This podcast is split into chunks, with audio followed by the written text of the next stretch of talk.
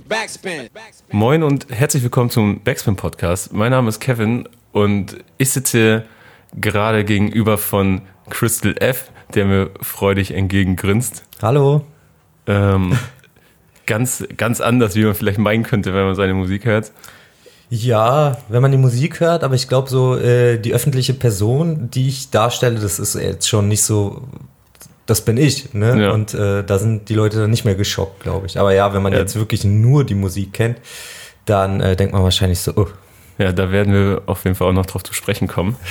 Du bringst nämlich am 9. November, also wahrscheinlich, wenn ihr das hier hört, in ein paar Tagen, mhm. dein neues Album raus namens Panzerband und billiges Crack. Ja, man weiß nicht genau, ob es ein EP ist oder ein Album. Es sind neun Songs. Ich habe es eigentlich als EP quasi angedacht und mhm. äh, dann sind es acht Songs gewesen. Dann habe ich halt noch einen gemacht, weil ich bis zur Abgabe noch eine Woche hatte und Bock hatte. Und jetzt, ich bin, bin immer so im Zwiespalt, sage ich so, Album, EP, ich sag jetzt immer Platte, weil das ist so. ja, da ist, ist man auf der sicheren Seite. Kann aber, beides sein, aber. Aber ist das nicht auch so eine alte Deutschrap-Krankheit, dass man jetzt unbedingt sagen muss, was das ist? Ich glaube, das ist eine, nicht nur eine Deutsch-Rap-Krankheit, das ist eine deutsche Krankheit. Wir Deutschen müssen immer alles richtig kategorisieren können. Hm. Muss immer ganz akkurat sein. Ja, aber was würdest du denn selbst. Nee, da kommen wir gleich zu, aber neun Tracks finde ich eigentlich, weil wir es gerade angesprochen haben, ist eine ziemlich gute Länge. Ich finde das perfekt. Alles, was sich zwischen sieben und zwölf Songs abspielt, ist für mich top. Ja, ja ich mag zwölf Songs sehr gerne. Also für ein Album mag ich zwölf, vielleicht nochmal 13, äh, aber mehr nicht. Ich bin auch zum Beispiel gar kein Fan von Skits. Ja. Habe ich sehr selten, weil Skits sind Kommt Sachen. drauf an. Es gibt ein paar legendäre. Genau, ja, ja, das, das schon, aber es, das muss dann wirklich richtig gut sein. So, also zum Beispiel, ich glaube, Flair ist ein Künstler, der hat die wacksten Skits der Welt und der hat dann, das ist jetzt nicht gab's abwertend nicht auf, ihm gegenüber. Nicht auf, äh, wo gab es denn diesen Skit, wo Santino so Leute nachäfft? War das auf Vibe?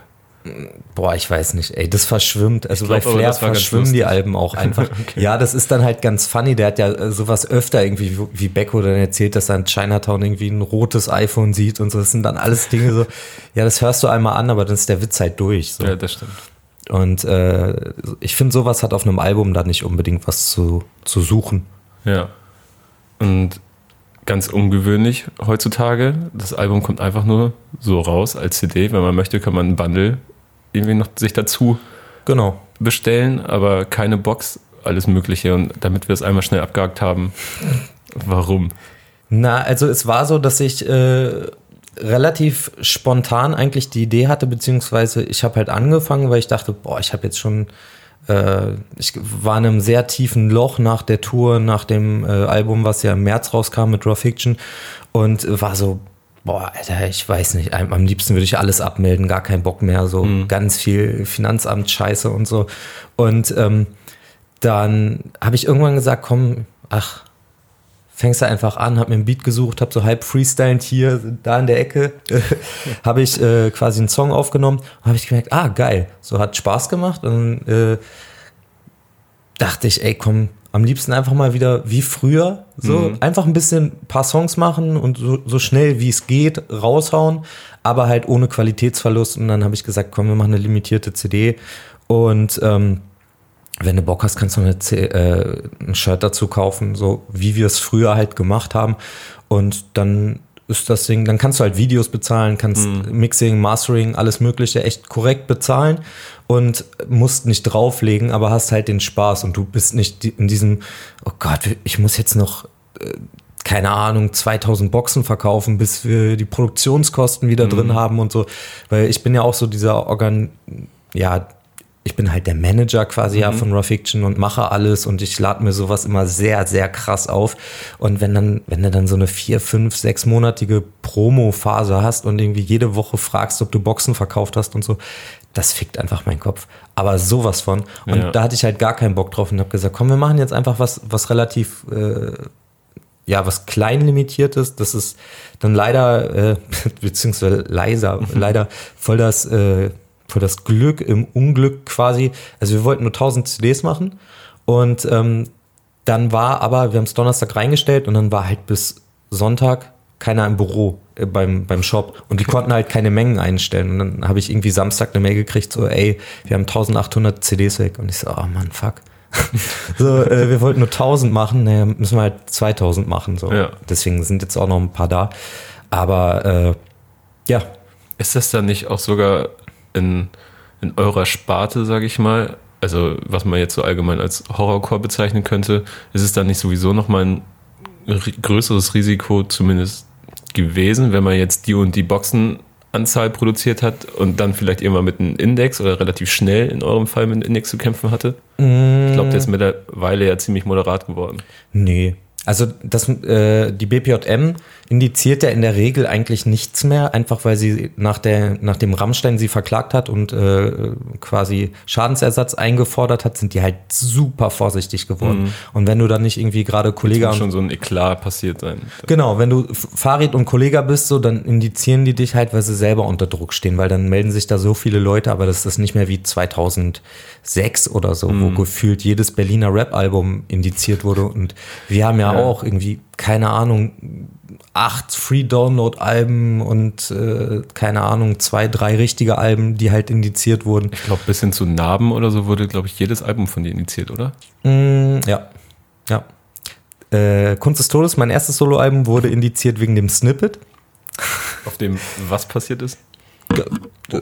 Songs wurden da abgespielt. Bei uns ist halt das Problem, dass Ach, nicht. wegen dem Snippet. Ach, ja, weil die CDs wurden halt nicht indiziert, sondern äh, Skit gedacht. die Webseiten wurden, wurden immer indiziert. Also rawfiction.de wurde als äh, Online-Medium indiziert quasi. Echt? Mhm.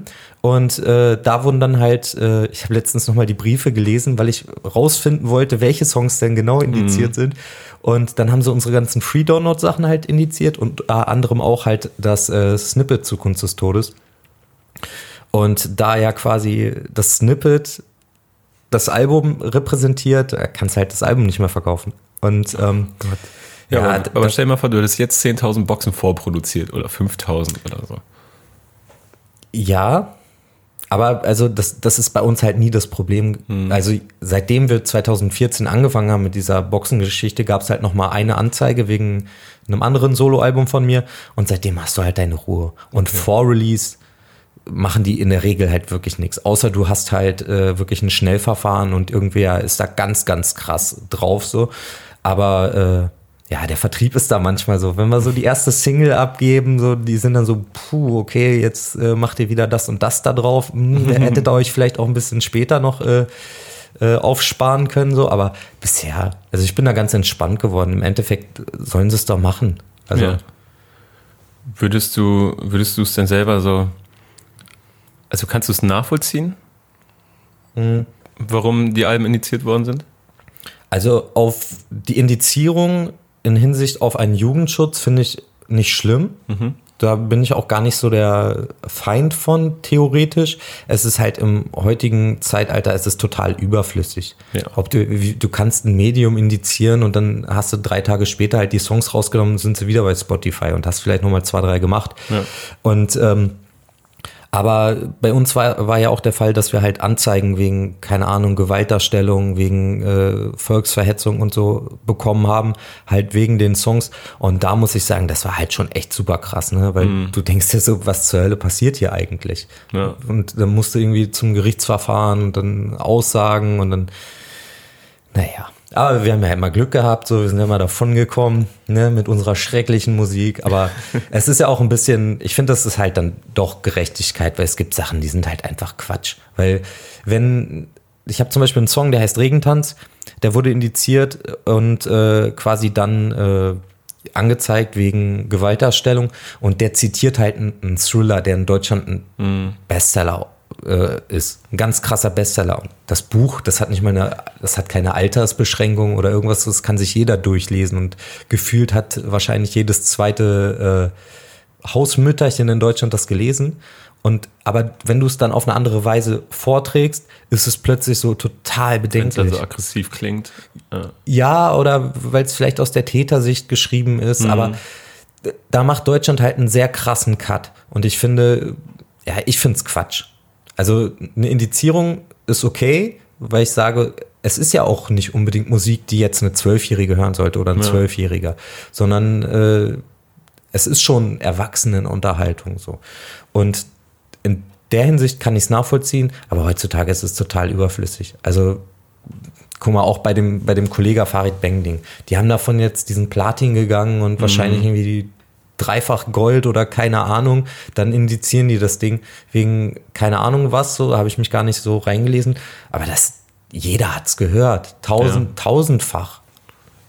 Ja, also klar, Ja. also die wird es auch nicht mehr jucken. Ja, aber zum Beispiel in Bezug auf so Rechtsrock und so finde ich das vollkommen gut. Also es, das Mhm. ist ja auch eine, eine, eigentlich ist die BBJM eine wichtige äh, Behörde, weil ich sage, ich finde auch, dass sowas wie Rechtsrock, das gehört nicht in einen normalen Handel und das gehört Mhm. auch einfach verboten, so blöd wie es klingt, weil ja, wir sind halt kein Rechtsrock.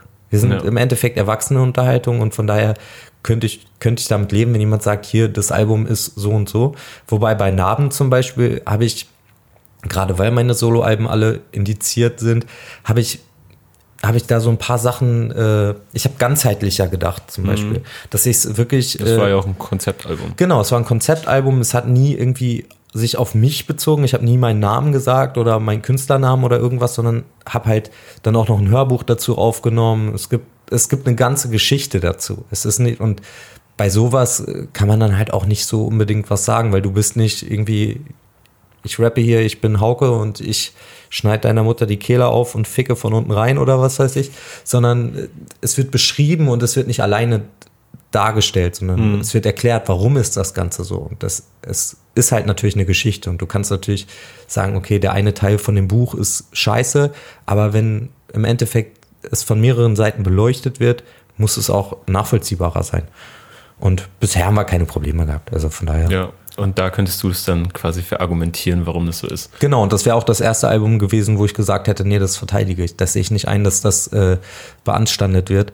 Und ähm, aber es kam ja nichts. Aber was natürlich nervig ist, ist, äh, dass du dann halt Songs nicht live spielen kannst. Und wenn du Pech hast, sind es halt wirklich gute Songs, so wie bei Trailer Park oder so, wo bei Craig Street Boys 2 bis auf zwei, drei Songs alles indiziert wurde und plötzlich dein bekanntestes Album zu der Zeit kannst du noch drei Songs davon spielen. Das Kannst ist du ja es dann gar nicht mehr spielen oder nur noch vor ähm, Leuten, die über 18 sind? Genau, ab 18 kannst du spielen. Da haben sie ja letztens auch gemacht, so diese ab 18, oder letztens Hm, ja ab schon. 18 Tour, ja. Genau, genau. Und da können sie es dann machen. ja. Ja.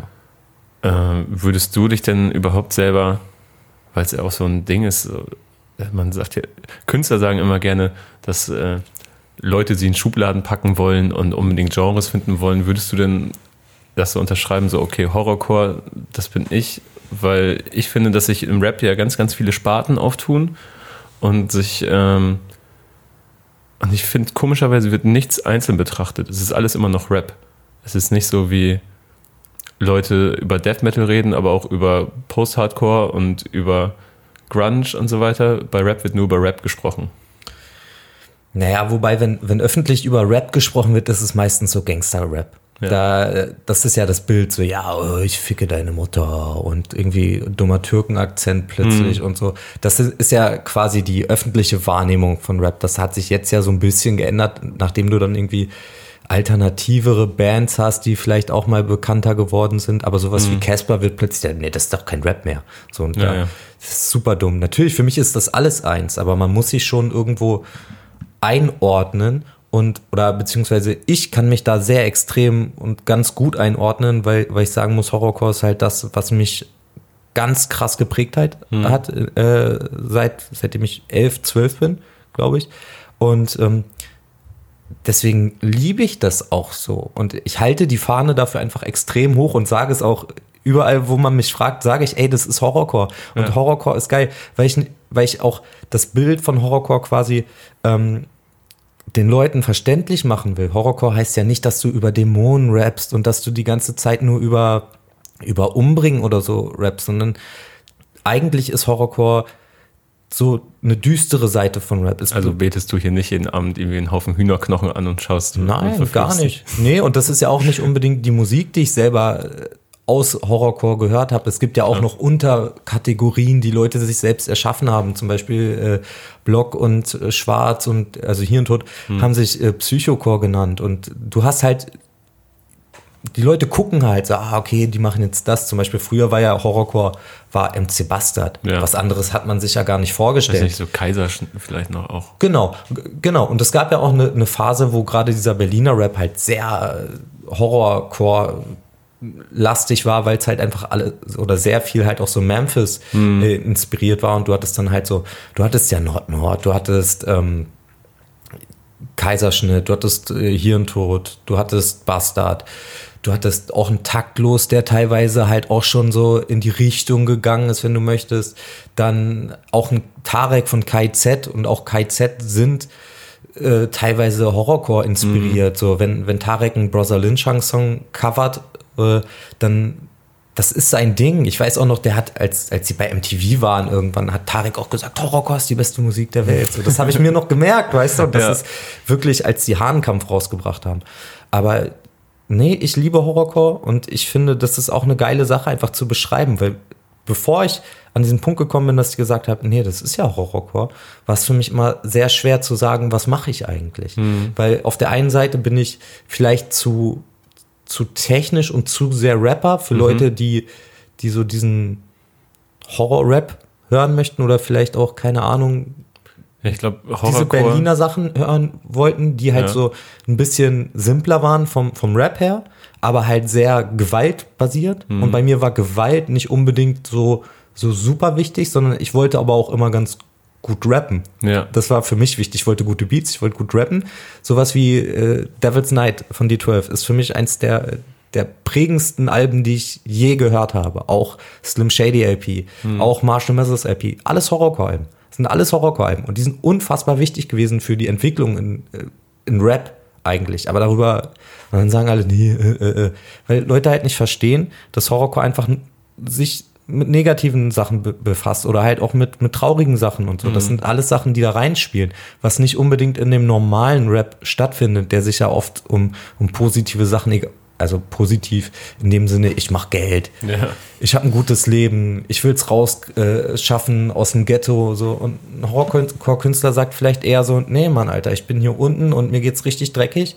Und äh, das ist wie es mir geht. Und ich keine Ahnung, ich überfall eine Oma, so so ein blödes Bild, aber Also- ich, ich überfall eine Oma und Fast ein bisschen wie ähm, das, was man äh, linken Rap oder Rap mit linken Inhalt, so Zecken-Rap, wie es ja auch häufig genannt wird, gerne mal ankreidet, dass es quasi mehr um Message geht oder um den Inhalt als um die Musik. Also dass da Technik und Rap gerne mal auf der Strecke geblieben ist. Genau, und das war, war in Deutschland bei, für mich manchmal ein Problem. Wobei, wobei halt ein, Bastard halt ein sehr krasser Rapper ist. Also der war ja schon immer krass.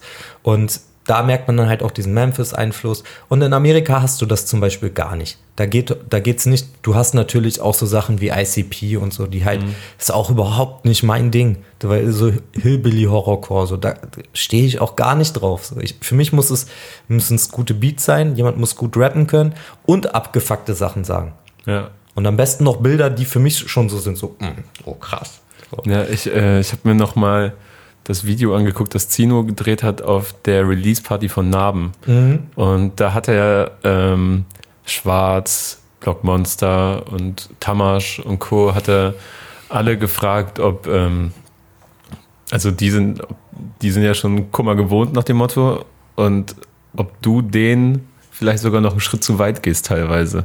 Und äh, da waren sie alle so, ja, ich bin, wir sind schon hart gesotten, aber da waren so ein, zwei Songs dabei, wo, wo selbst wir so kurz zurück zusammengezuckt sind. Ja, weil es aber auch, Narben ist ja zum Beispiel ein Album, das gab es in Deutschland noch nicht und ich wüsste nicht mal, dass es das auf der Welt schon mal so gab. Im Endeffekt geht es nur um, also es geht, Spoiler, um Kindesmissbrauch und die Folgen daraus. So. Und wer hat denn sowas schon mal gemacht? So ein ganzes Album darüber aufbauen, dass jemand als Kind missbraucht wurde von seiner Mutter. Und daraufhin halt diese, diese Probleme auftreten und jemand sich dann an jemanden rächen möchte, der ihn in der Schule quasi gemobbt hat und das so sehr mit sich getragen hat, dass es sein Lebensziel geworden ist. Was natürlich auch, es ist schon ein bisschen überzeichnet. Also, ne, aber das sind ja Romane auch. Aber Ja. alleine zum Beispiel so ein Tabu zu brechen, dass, dass eine Mutter halt ein Kind missbraucht, war, ist, das, das habe ich so halt noch nicht gehört, jedenfalls nicht so betrachtet. Und das Narben war halt ein Album, was sehr emotional war, weil es einfach nicht nur gerappt war, mhm. sondern jeder Song hatte irgendwie seine eigene Stimmung und du hast einen Song wurde geflüstert, weil es halt in der Dunkelheit stattgefunden hat und irgendwie, ich habe versucht, jeden Song so zu performen, dass es in diese Geschichte reinpasst, wie auch ein Film, der ja auch Sachen mitteilt und so. Und ähm, ja, das hört man schon nicht gerne. So, ich weiß auch noch, als ich, äh, ich habe das Album ja mit Seven Inch gemacht und als ich Narben den Song gesch äh, mhm. geschrieben habe, den habe ich aufgenommen und dann bin ich so zu ihm ins, ins Studio, meinte so, ja, hörst du mal an, so, aber ist schon nicht so die leichteste Kost. Und dann hat er den gehört und der meinte, Alter, du hast mir gerade richtig den Tag versaut. So. Mhm. Und das habe ich halt öfter gehört, dass Leute sich das so reingezogen haben. Und ähm, das ist zum Beispiel auch eine Sache, ey, da habe ich Mails gekriegt danach Alter Schwede. Ja. Ganz krass. Also, das ist für mich ja auch Horrorcore, beziehungsweise das ist eine Sache, die, die für uns sehr prägend ist. Wir machen halt nicht Musik für die Leute, die immer gut gelaunt sind oder die mhm.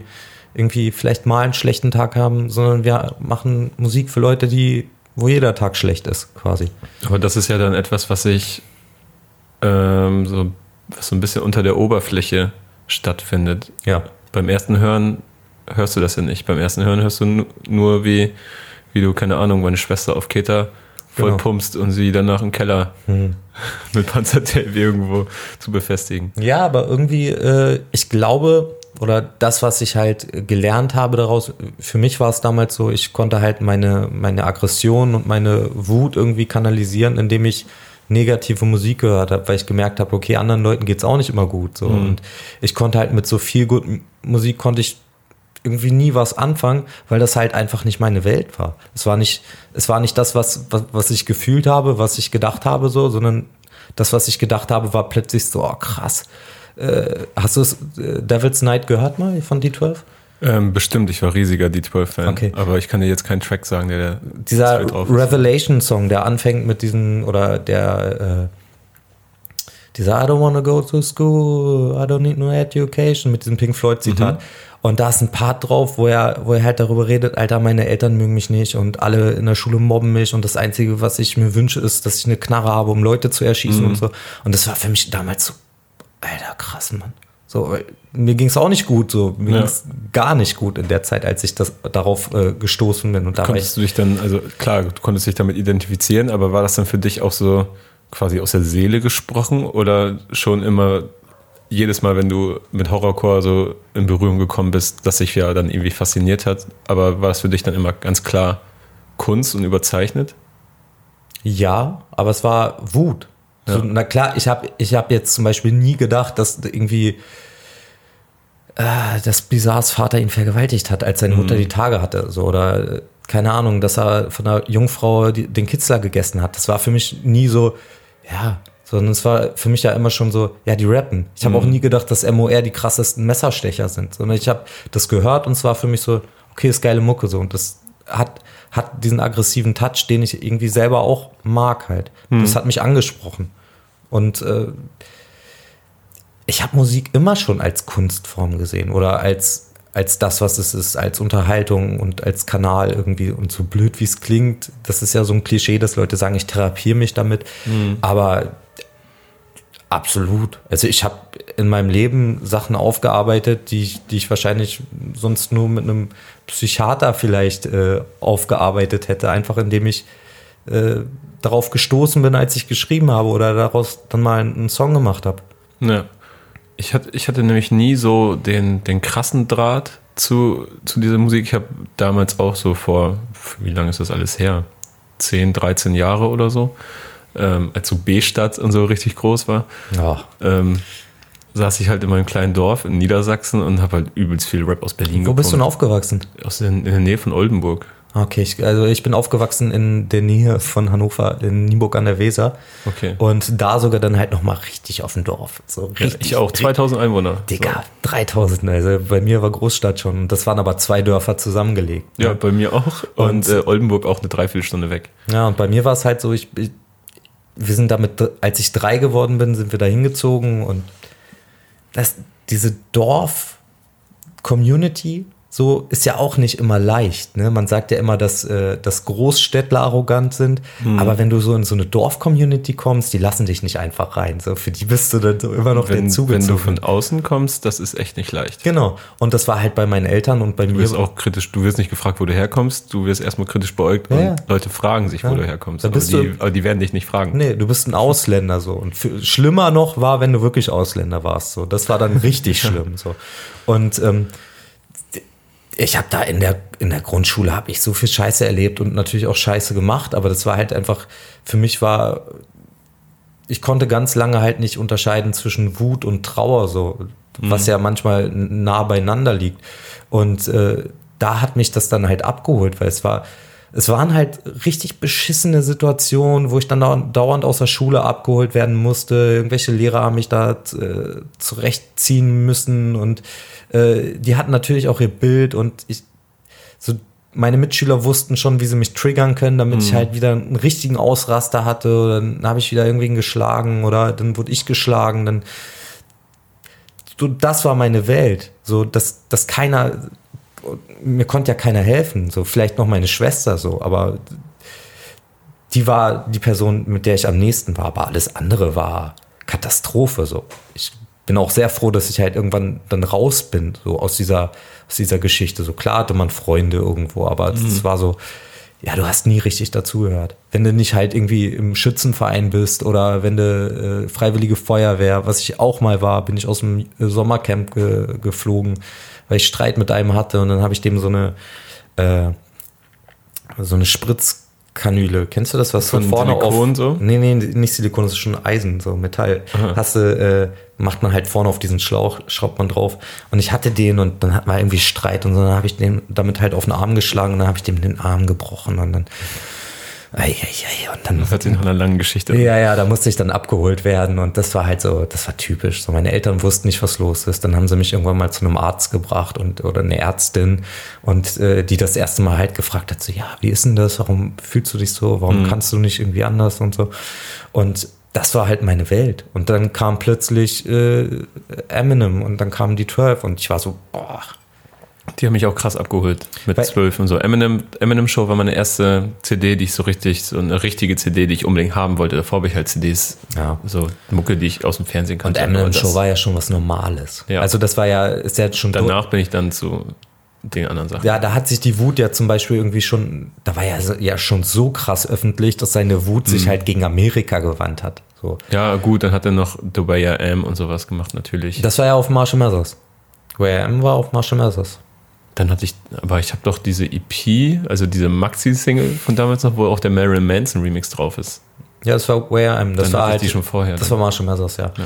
Und ähm, du hast ja auch früher gar nicht so viel verstanden. Also ich habe, mhm. äh, guck mal, ich bin, ich bin jetzt 30, ich war damals wirklich. Ja, Clean so. Over Closet hat man halt dann verstanden, weil, genau, das, aber, weil dieses Video auch so krass war. Mhm. Und du hast halt aber diese, das war ja wirklich Eminem Show. Ja. Und Du hast aber halt das Feeling gehabt. So, ich weiß noch, ich bin irgendwann mal im Hochsommer mit dem BMX rumgefahren und habe äh, American Psycho Teil 1 von, von Devil's Night gehört. Und ich dachte mir so, was zur Hölle erzählen die da, Alter? Was mhm. geht denn da ab? So, weil auch Eminem dann manchmal mit solchen komischen, wie er so lautiert hat, manchmal nur, so, wo er gar nichts gesagt hat. Und du denkst, was passiert da? Und das war einfach so bedrückend, dass du so Gänsehaut hattest. Ne? Ja. Und äh, lustigerweise habe ich dann halt später, Narben kam ja auch echt im Sommer raus und so, und haben mir Leute auch geschrieben, boah, wir saßen hier gerade bei 30 Grad im Auto so und plötzlich haben wir beide so krass Gänsehaut gekriegt und ich dachte mir so, witzig, so, mhm. dass, dass andere Leute auch solche Momente mit meiner Musik haben. Und ja, voll. So, also als ich, das Ding ist, ich habe nicht so viele Berührung, was heißt Berührungspunkte? Ich finde, ich habe das immer wieder beobachtet teilweise und fand auch immer wieder Tracks gut, aber ich, ich konnte mir das jetzt nie so am Stück reinziehen, weil es einfach nicht, nicht meins ist. Und kann ich, kann, das ist ja auch vollkommen nachvollziehbar. Also ja. gerade auch sowas wie Narben und so, das sind keine Sachen, die, die kannst du nicht einfach hören. Das ja. kann auch ich nicht einfach hören. Das ist jetzt keine CD, die du bei Besuch einlegst und sagst, komm, wir hören uns das an, sondern es ist halt wirklich eher zu konsumieren wie ein Film oder wie, mhm. du musst in der Stimmung dafür sein. So. Voll. Und ähm, kann ich vollkommen nachvollziehen. Ja. So, Aber ich bin per se schon sehr empfänglich für Alben oder für Musik, in in der es darum geht, sich so quasi mit seinen Abgründen fast schon auseinanderzusetzen oder wo es einfach ja in eine sehr emotionale, aber egoistisch emotionalen Sicht irgendwie geht. Und ich glaube, dafür wird man ja jetzt auch in den letzten Jahren immer mehr sensibilisiert, wenn man sich anguckt, wie groß Lil Peep geworden ist ja. oder was Suicide Boys. Suicide Boys, was jetzt Lance Butters hier in Deutschland mit der letzten Platte dann doch eine gute Aufmerksamkeit bekommen hat, finde ich immer noch zu wenig, aber eine gute, wo er sich auch sehr viel mit solchen Themen auseinandersetzt. Also da geht es dann eher so um so, ja. Angst. nicht Ich habe die Platte Angst. nicht gehört, ich habe aber tatsächlich äh, Interviews dazu gesehen, weil ich, ich konnte mich mit seiner Musik zum Beispiel nie anfreunden, aber fand, äh, Er sagt glaub- gute Dinge. Also Ja, genau. seine Meinung deckt sich sehr häufig mit meiner. ab dem, äh, ab dem Interview, was er mit Nico gemacht hat und äh, A zum J, Nico und äh, Lance Waters, dachte ich so, Das ist ja schon ein bisschen her. ja, du sagst schon, du sagst schon gute Sachen. So, deine Mucke kann ich, feiere ich nicht, so, aber Interviews finde ich schon gut. Und dann habe ich, äh, habe ich mir halt die Interviews jetzt zu der neuen Platte angehört und äh, Max feiert das ja auch und so. Man kriegt das natürlich auch alles mit. So, ich habe auch ein, zwei Videos geguckt und äh, da dachte ich dann auch, ah, witzig, guck mal, er macht einen Song, der heißt Keller und alles geht so in diese Tiefe und irgendwie eklige Genau, das Richtung. ist teilweise auch echt eklig, was er da über seinen Bruder sagt und so. Ja. Also es geht schon wirklich auf eine familiäre Ebene auch Ja. und so. Und äh, ich finde es immer witzig, wenn ich merke, dass halt Künstler oder Rapper quasi so auch schon so diese Einflüsse mit reinbringen, wie zum Beispiel Casper mit, mit äh, Lang lebe der Tod. das und Video ist das super Album. eklig. Ja, ja. Und Ja. lustige Story ist, ich hatte ja, ich war, ich wusste ja, ich mache Narben und ich hatte schon so das mit der Schnitzeljagd und alles mögliche, so die Mhm. ganze Promophase hatte ich im Kopf und ich wusste das und wir wussten, wir gehen raus mit so einem Rätselvideo, was alle Menschen wahrscheinlich nur ficken wird, weil keiner das verstehen wird. Und äh, dann kam Casper plötzlich und wie wird die Platte angekündigt mit so einem Rätselvideo? Ich so, ne, Dicker, mach jetzt nicht so, weil ich ja Mhm. auch weiß, man, Casper ist ja auch jemand, der wirklich super viele Sachen kennt und auch feiert und der mag auch diese Memphis-Sachen und Ja. auch Horrorcore, der ist ICP-Fan und so. Da, ich habe ihm sogar noch getwittert, ich so, Dicker, du machst jetzt kein Horrorcore-Album, oder? Weißt du, das hätte mich Mhm. so gefickt. Das hätte mich so gefickt, wenn plötzlich Casper kommt, weißt du? Ja. Auch hätte der so eine Schnitzeljagd gemacht. Ich wäre ich wär gestorben. Also das war wirklich so. Hat er vor dir released? Nee, der hat dann ja nochmal verschoben und so, Mhm. aber eigentlich, äh, ja, nee, es ist ja auch keine Horrorcore-Platte, aber tatsächlich, das Video ist schon, schon heftig. Aber wenn du sagst, dass du es nachvollziehen kannst, also auf dem Album sagst du ja zum Beispiel auch, dass, äh, dass, dass deine Musik niemals im Radio laufen wird. Oder zumindest nicht, wenn du ein Rentner bist oder so. Ja. Ja, es Stört ist ja auch das so. wirklich? Also tr- triggert dich das wirklich, dass das so ist? Also wir reden hier von Radio, eigentlich muss man ja von Nein. Playlist Ja. reden oder so. Nö, es ist ja eher ein Fakt. Das ist ja eine Sache, mit der man sich abgefunden Mhm. hat. Früher war es ja so, du hast irgendwie deine CD zu Juice geschickt und dachtest du, hä, warum reviewen die das nicht? Oder, äh, keine Ahnung, die Backspin war zum Beispiel das erste Magazin, was über uns ein bisschen gesprochen hat. So, da Mhm. hatten wir bei dieser Next Generation vielleicht so acht Zeilen oder so, wo das Ja. Album reviewed wu- wurde.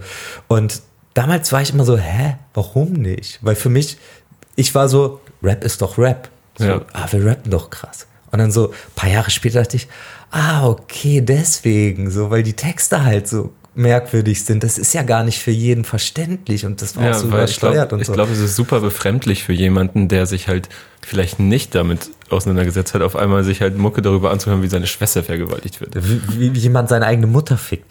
Äh, Ja. Ich hatte, ich hatte letztens, Jetzt muss ich den Haken setzen bei Podigy, dass explizite Inhalte hier drin sind. ich hatte, äh, äh, ich hatte letztens eine Situation, dass äh, ich habe irgendwo eine Zeile getwittert und mit einem Bild dazu. Und ähm, so, ich war so, haha, witzig. Und dann hatte ich hier, saß ich mit meiner Frau und einem Freund und dann hat meine Frau plötzlich gesagt, ey, das ging gar nicht. Das ging gar nicht. Absolut nicht. Und ich war so, hä? Was ist mit dir so? Ne? Weil meine Frau kennt mich, die, die weiß ja, ne, so, die hat noch nie was gesagt. So, das geht, oder die hat schon ein, zwei Mal was gesagt und da hatte sie auch theoretisch, da hatte sie recht. Hätte ich vielleicht nicht rappen sollen damals, aber äh, das war halt so komisch für mich. Und äh, dann haben wir halt so ein bisschen drüber diskutiert und ich war so, hä, das ist doch überhaupt nicht, also keine Ahnung. Und dann habe ich, den Tag danach habe ich gedacht so, ey, wenn ich so weit gebracht habe, dass meine Frau, die, die wirklich abgebrüht ist, was das angeht, die mich ja so kennt, ne, wenn die schon sagt, das geht zu weit, dachte ich so, wie soll ich denn in meinem Leben noch mal einen Menschen kennenlernen, quasi der, der mich nicht für vollkommen wahnsinnig hält. ich habe wirklich gedacht, so, äh, für den Fall, dass, dass meine Frau vielleicht mal nicht mehr ist, so wenn ich da eine neue Frau kennenlernen sollte und die dann so mitkriegt, was ich mache, dann denkt die sich auch, wen habe ich mir da geangelt? Du, wirkst, du, du bist aber ja auch wirklich. Also, wenn es einen deutschen Rapper gibt, der so Jekyll and Hyde mäßig unterwegs Ah. ist, dann bist es ja wohl du. Ja, ich, aber das, Das ist, das ist so verwirrend. aber es macht mir so Spaß. Also Das, Ich glaub's. nee, und für mich ist das so funny, weißt du, zum Beispiel, ich habe die neue Platte ist für Vielleicht mich müssen so. wir es gleich auch ganz kurz erklären, was du überhaupt noch so machst neben der Musik. Ja, weil die, die, die, die neue Platte ist zum Beispiel für mich so easy listening Songs. So für mich so, du wirst richtig Spaß mit der. Du, mit der du hast auch vorgestern oder so getwittert oder gestern, äh, hast du halt so ein, so ein Screenshot aus, dein, äh, aus dem Video von äh, Das bin ich genommen. Wo du ja, glaube ich, sowieso sagst, das hat Meme-Potenzial Ja. bis, bis zum Mond. Wie so und- gesagt, Und, und äh, hast geschrieben, wenn man fest davon überzeugt ist, einen Hit gemacht zu haben und einem dann klar wird, dass man darüber rappt, äh, wie sich ob, wie obdachlose Blechrausen und sich vollkotzen Genau. ja, oder so. Ja. Und plötzlich merkt man so, ah, stimmt, damit kann sich nicht jeder identifizieren. Ach, das stimmt, ist ja doch kein Hit. Aber solche Momente hatte ich tatsächlich öfter, dass ich wirklich so war, das ist ein Hit. Das ist ein Hit. So, und dann denkst du so, hä, warum, wa- warum, warum funktioniert das nicht? Und denkst du so, ach so. so richtig so diese Momente. Und äh, keine Ahnung, oder? Facepalm. So. Wir haben, wir haben diesen Song Andere Mütter zum Beispiel, da geht es darum, dass wir rausgeworfen werden von oder uns von unseren Alten trennen und ne, der ist schon, der ist schon ein bisschen in die Fresse. Und für mich war das zu der Zeit damals war ich so, boah, das könnte auch ein Radiohit sein, boah, der geht so ab und so, ne? Und dann sagt Visavi zu mir, boah, ich weiß gar nicht, ob wir den spielen können hier, das ist ja wirklich, das ist ja schon zu hart. Und ich war so, hä? Aber wie, also du, du bist ja dann nicht, du sagst ja schon selber, wenn man so eine Platte hören möchte, dann muss man dazu im Modus sein, ist quasi wie ein Film. Ah, das sehe ich zum Beispiel jetzt bei Panzerband, sehe ich das Nö, da würde ich das auch nicht so krass unterschreiben. Weil ich, weil ich aber auch abgeschlossen habe mit diesem Mhm. Narben-Serienmörder-Ding, weil für mich habe ich das mit Narben, ich habe das durchgespielt, ich habe das Ja. gemacht, ich habe es von vorne bis hinten konzipiert und das will ich nicht nochmal nachmachen. So, das habe ich jetzt auch schon, ich habe es halt, wie gesagt, ich finde, ich habe es so gut es geht gemacht. ja. Egal ob jetzt nur für mich oder auch auf Deutschland bezogen. Ich kenne nichts, was quasi den Qualitätsanspruch hat und auch so gut funktioniert von vorne bis hinten. Das, das will ich nicht nachmachen. Ja. So, weil dann wird's konstruiert und dann musst du dich halt an dem Ding messen. Und da hatte ich dann gar keinen Bock mehr drauf. Und dadurch wurde für mich äh, Rap wieder mehr, ja, Rap. So, es wurde wieder mehr Rap-Rap. So, ja, Ja. es war so Bisschen gut, rappen. gute Lines schreiben, Ja. so geile Lines schreiben. Aber sitz, stellt man sich das dann so vor, dass du dann hier so sitzt mit deinen zwei Katzen und äh, Einer leider nur. einer, ja, es tut mir leid. Oh, ich weine. Und, und dann schreibst du Texte und die ab und zu so krass ins Fäustchen lässt und also so dir einen abkicherst, aber dabei gerade die ekligste Zeile der Welt geschrieben hast. Ich schreibe selten zu Hause. Also ich Das ist jetzt auch nicht so die einladende Atmosphäre, um fiese Texte zu schreiben. guck mal, meine Frau ist halt viel hier, die arbeitet von zu Hause und so. Mhm. Und dann, wenn ich zu Hause bin, dann bin ich mit ihr so selten, dass ich zu Hause schreibe. So, ich schreibe eigentlich immer so auf dem Weg zum Sport oder vom Sport Mhm. nach Hause oder wenn ich irgendwie so ein bisschen unterwegs bin. Weil ich schreibe ich schreib ja auch im Kopf so. Also eigentlich, ich schreibe viel im Auto, zum Beispiel Mhm. auf Autofahrten, weil da hast du deine Musik, raps halt so vor dich hin, so und dann funktioniert's. Aber lustigerweise gab es wirklich eine Situation, da, ich weiß gar nicht, was er da hier gemacht hat, aber die hat irgendwas gemacht und ich musste im Bett sein. Oder ich war im Bett halt, weil unsere Wohnung ist nicht so groß. Und ich lag da und Krokett lag, also meine Katze lag so bei mir. Und, ich habe so nachgedacht, ich so, wie, wie kriege ich es denn hin, dass ich Narben, äh, den Song, dass ich das halt so darstellen kann, dass es nicht zu, ah, okay, der wurde halt von seinem Vater vergewaltigt. Und, so. und als dieser Moment war, dass ich dachte, die Mutter, die Mutter ist es. Die Mutter hatte Sex mit ihm. Die hat den missbraucht. Das war für mich, ich, ich guck so Krokett an. Ich guck so Krokett an und ich so, das ist es, Alter. Das ist es. So, ich war richtig so, ich so, ja, ja. Und, Digga, das ist schon wirklich nicht normal. Aber wie gesagt, wenn ich, wenn ich solche Alben gemacht habe, dann war ich auch immer sehr in dieser Bubble drin, weil dann habe ich mich auch nur noch damit beschäftigt. Da habe ich äh, Hörbücher gehört, die sich damit befassen. Ich war irgendwann mal beim Sport und dachte mir so, ich habe wirklich noch nie gesehen, wie, wie ein Mensch aufgeschnitten wurde, eine Leiche. Ich war so, hm, wie sieht denn das eigentlich aus? So mit der Haut und wie funktioniert das denn eigentlich? Ja. Und ich war gerade beim Sport und dann na, ich sag, ich, ich YouTube das mal, Sezierung. Saß ich so auf, auf einer Trainingsbank bei McFit. Ah, okay, ein Video von der Sezierung. Dann sehe ich, wie so eine Leiche aufgeschnitten wird. Ich so, oh, krass. Hm. Steck Handy wieder weg. So, trainiere weiter.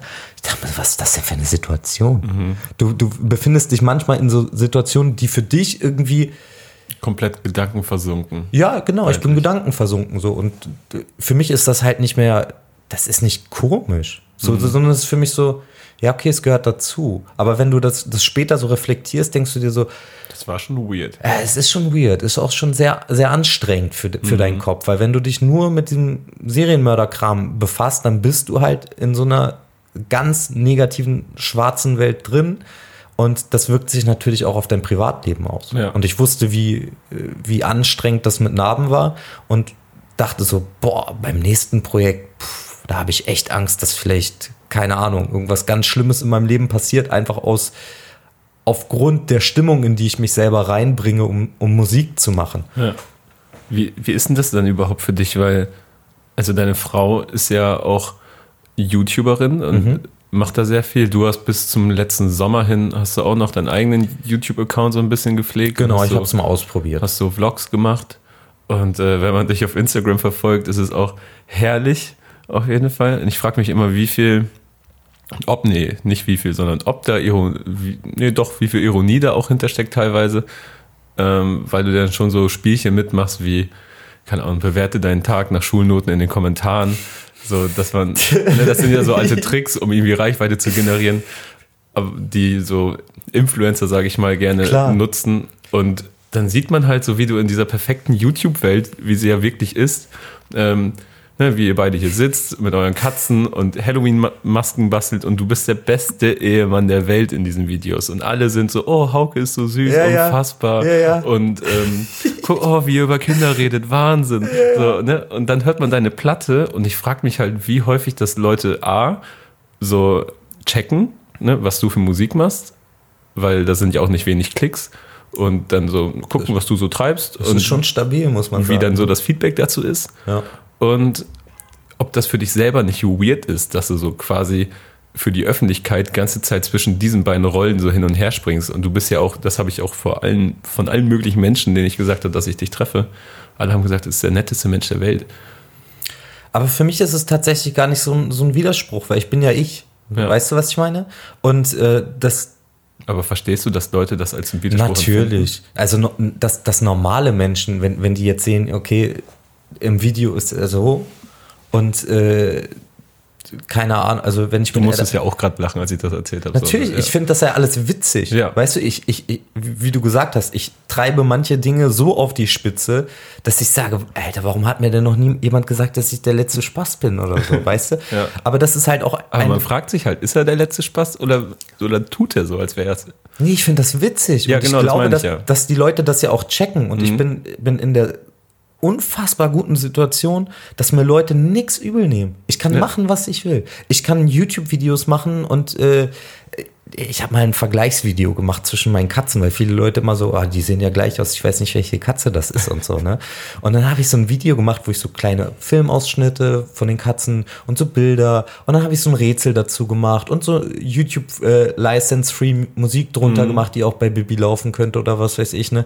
Und das war so süß und so lustig, aber das war, das war eine Situation, da dachte ich so, oh weia, oh weia, wenn ich mhm. das jetzt online stelle. Ja oh weia. So. Und dann habe ich es online gestellt und alle sind so, boah, ist das lustig, boah, das ist so süß und so weiter. Und äh, ich, ich bin irgendwann weg davon gekommen, dass ich, dass ich der Musik oder dem Image der Musik irgendwie dem Rapper da entsprechen sein. muss. Ja. Ich muss das nicht sein, weil ich bin wie ich bin. Und wenn ich, wenn ich vor dir stehe und mich totlache, wenn ich halt irgendwie wenn ich rappe, äh, meine Alte ist schwanger, ein Fall für Hauke MacGyver, Kleiderbügel und Stift, der zu Hause Abtreiber. Und dann lache ich mich tot. Aber so richtig, weil, weil ich so einfach auf, auf Rap-Ebene mhm. finde ich dieses Bild einfach so unfassbar witzig. Und ich, wirklich, da könnte ich mir auf die Schulter klopfen für sowas. Und äh, lache. Ja. Du siehst mich lachen und du weißt, wie viel Spaß ich daran habe. Und du denkst, ist das abgefuckt? Wie kann das, das passieren? Und, wie kann das passieren? Und, und, dann zehn Minuten später sieht man euch auf der Couch sitzen, genau. wie ihr Masken bastelt. Ja. ja, aber das, es ist ja alles Teil von mir. Ja. So, ich bin, und äh, man darf jetzt aber auch, also ich glaube nicht, dass es so ist, dass, dass Leute denken so, okay, der ist ein Spast und das ist irgendwie so die größte Schauspielerei oder was weiß ich. Es hat ja, wie ich schon erzählt habe, es hat seinen Ursprung, dass, dass ich mich nicht mit, mit positiven Vibes irgendwie mhm. auseinandersetzen kann, weil. Aber gerade deshalb ist ja diese, diese YouTuber-Welt, die eigentlich ja nur aus positiven Dingen, da ist ja immer alles super. Äh, besteht, also wenn man da jetzt einfach mal alles grob über den Kamm schert. Na klar, ne? klar. Das also ist halt eigentlich das, der krasseste Gegenspruch, den man sich ausdenken kann. Ja, man zeigt da natürlich jetzt nicht die negativen Sachen oder man zeigt nicht, wie, wie es dir schlecht geht, so. Aber das, das ist ja zum Beispiel eine Sache, deswegen habe ich es irgendwann dann ja auch aufgehört. Also nicht, mhm. nicht aus dem Grund, weil ich sage, es war jetzt, war mir nichts so, aber das war für mich einfach, es frisst sehr viel Zeit hm. Und du musst halt dauerhaft kreativ sein, was bei der Musik nicht so ist. Wenn du mal drei Monate keine Musik machst, dann, dann ist das so. Und wahrscheinlich immer sympathisch. Genau. Ich bin, ich bin ja auch ein sympathischer Typ. Weißt ja. du, ich bin, ich bin jemand, ich kann mich mit jedem unterhalten und ich finde irgendwie eine, eine Grundlage, mich mit dir zu unterhalten. Und so, wir, wir gehen beide aus dem Gespräch raus und wahrscheinlich, ja, ist ein netter Kerl. Ja. Jeder sagt, ja, du bist ja nett und so, ne? Und ich bin ja umgänglich. Ich bin, wie gesagt, ich bin ja kein Sozialspast ja, oder so. Ja, daran kein Zweifel. So. Genau. Und äh, von daher, ich kann zeigen, wie ich bin und Leute sagen, ah Mensch, du bist so ein netter Typ. Aber das überträgt sich ja auch noch, das, das überträgt sich auf mein Leben, weißt du? Mhm. Wenn ich, warum sind wir überhaupt an den Punkt gekommen, dass wir mit Ausnahmezustand auf drei gegangen sind zum Beispiel? Warum haben wir 3000 Boxen verkauft? Warum, ne, warum ist das so? Weil ich seit 14 Jahre Musik mache und quasi von Anfang an nie irgendwo dazugehört habe und noch nie hat mir jemand gesagt, so, das, was du machst, ist richtig geil. Sondern ich bin in dem, ich bin die ganze Zeit in, in dem Denken, finden eh alle scheiße. So, mhm. ich habe in meinem Leben, glaube ich, nichts öfter gehört als, pff, also das kannst du vergessen. So alles, ja. was ich wollte. Früher, früher, war für mich, boah, einmal auf Tour gehen. Also deshalb boah. in der eigenen Blase einfach arbeiten. Ja, weil äh, mit uns wollte keiner arbeiten, uns hat noch nie jemand Props gegeben. So. ist ja auch etwas, was du immer mal wieder gerne betonst, also, ja. dass man so eine Außenseiterrolle hat, gerade in, in dem Rap-Zirkus. Aber es ist so, ja. weil äh, es ist ja gar nicht so, so vielleicht Leute checken das schon und, mhm. und haben das auf, auf, der, auf dem Schirm, so, aber ich gehe nicht auf Hip-Hop-Partys, ich hasse weggehen, ich hasse mit vielen Menschen sein, ich trinke nicht, ich hasse, ich, ne, ich ziehe keinen Koks und so. Das sind alles Sachen, die schon mal davon abhalten, dass du im Hip-Hop-Bereich dich mit Leuten verstehst. So. Mhm. Und äh, deswegen, ich bin immer so, ich bin ich, ich habe meine Freunde und das ist auch cool so und wir, wir machen unser Ding und ich, ich bin da manchmal bin ich verzweifelt, weil ich denke so, warum, warum kriege ich keine Anerkennung für das, was ich mache und für den Weg, den ich gegangen bin? Und das ist eher das, was mich ärgert. So, was glaubst du, woran das in erster Linie liegt? Weil es vielleicht schnell abgetan wird als, ach, das ist, das ist ganz komisch, das Pflaster, auf das du dich du, ich verstehe es nicht. Vergewaltiger-Rap oder so. Ich verstehe es nicht. Weil Du hast, glaube ich, auch gestern oder vor, nee, vor ein paar Tagen hast du auch so einen kleinen Rant hingelegt auf Twitter ja. gegenüber Deutschrap-Medien. Ja, weil das sind Sachen, guck mal, da habe ich erstmal geguckt bei WhatsApp, wann ich dir die Zusage gegeben habe. nein, nein, das hatte, das hatte gar keinen, äh, da habe ich auch WhatsApp-Nachrichten gekriegt, oh, was ist passiert, was passiert, weil alle wollen ja mal Gossip wissen. Und ich war so, nee, es ist ja. gar nichts so, aber es hat mich... Ich war so, okay, habe ich einen Tag zu lange nein, überlegt. Nein, ach Quatsch, nein, dann hätte ich dir das geschrieben. So, ja. ich, bin, ich bin ja jetzt kein, kein Typ, der das... Das sind einfach Sachen, die mich irgendwie ärgern, weil ich denke, alle, alle hypen immer hoch, dass Deutschrap so, so vielseitig ist mhm. und so cool ist und so. Aber dann sobald du dann halt irgendwas machst, was, was halt in den Augen vielleicht der Redakteure zu Sparte ist, hm. sagen, nee. So, das war mit Narben zum Beispiel. Ich war immer so, wir sind auf 21 gegangen mit Roughnecks. Ich dachte so, boah, jetzt wird's, jetzt, jetzt werden wir anerkannt. So, okay, erste Tour war plötzlich so, oh krass, erste Tour wurde mhm. gebucht, so. Und, äh, oder die erste richtige Tour. Und ähm, dann gehen wir auf neun mit äh, Frieden. Und ich war so, jetzt kommen die Festivals. Nee, nichts. So, dann äh, kommt Narben. Und ich habe mir, das war zu einer Zeit, wo halt alle Leute mal gesagt haben, boah, Promophasen sind so langweilig geworden und so. Mhm. Und dann bietest du halt Hip-Hop-Plattformen an, hey, ihr könnt Teil davon sein, habt ihr Bock, das, dieses Rätselvideo bei euch reinzutun oder wollt ihr irgendwie involviert werden oder mhm. wir können zusammen das arbeiten, weil ich dachte, weil ich aus dem künstlerischen Denken war, ah, ist doch geil. So, oder wir waren mal in der Juice, so, ja. mit Frieden, so, das war cool. Und dann dachte ich so, oh, dann, dann kann man bestimmt auch über, über ein Soloalbum reden, weil du hast eine gute Geschichte dahinter, es ist einzigartig, du hast das Konzept dieser Promophase und sagen die dir, nee, ist zu Sparte. Und ich so, hä? So, wir, wir sind jetzt Top Ten gegangen, so, wir, wir spielen gute Touren, wir, ich rap jetzt nicht scheiße, so, ich habe die Story dazu, mit mir kann man reden, ihr habt schon mhm. mal mit mir geredet, ihr wisst, ich kann reden, ich benehme mich nicht daneben.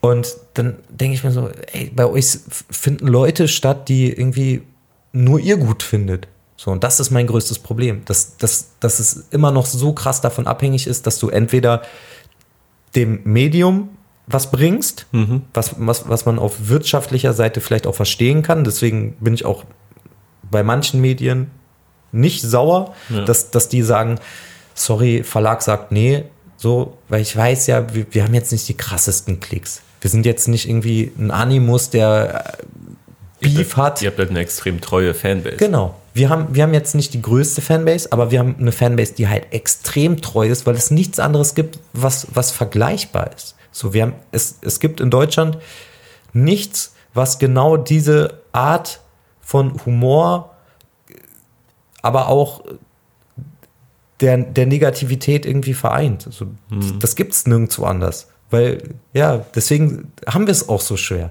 Und entweder musst du, musst du Leute bedrohen, so, was auch nicht mein Ding ist, so, da habe ich gar keinen Bock drauf. So. In Redaktion einreiten. Ja, oder andere Geschichten, oder weißt du, dann kommst mm. du mit mhm. irgendeiner Familie oder mit irgendwelchen Straßenjungs oder was weiß ich was. So, oder du musst halt irgendwo ganz doll dafür sorgen, dass Leute dich halt so gut finden, dass sie sagen, ja komm, dich, dich laden wir ein. So, ja. so ist die Welt ja. Es ist ja Vitamin B so. Aber ich finde es halt immer schade, dass man sagt, weil wir haben eine Berechtigung. Uns gibt es jetzt seit 2006, das sind zwölf Jahre. So.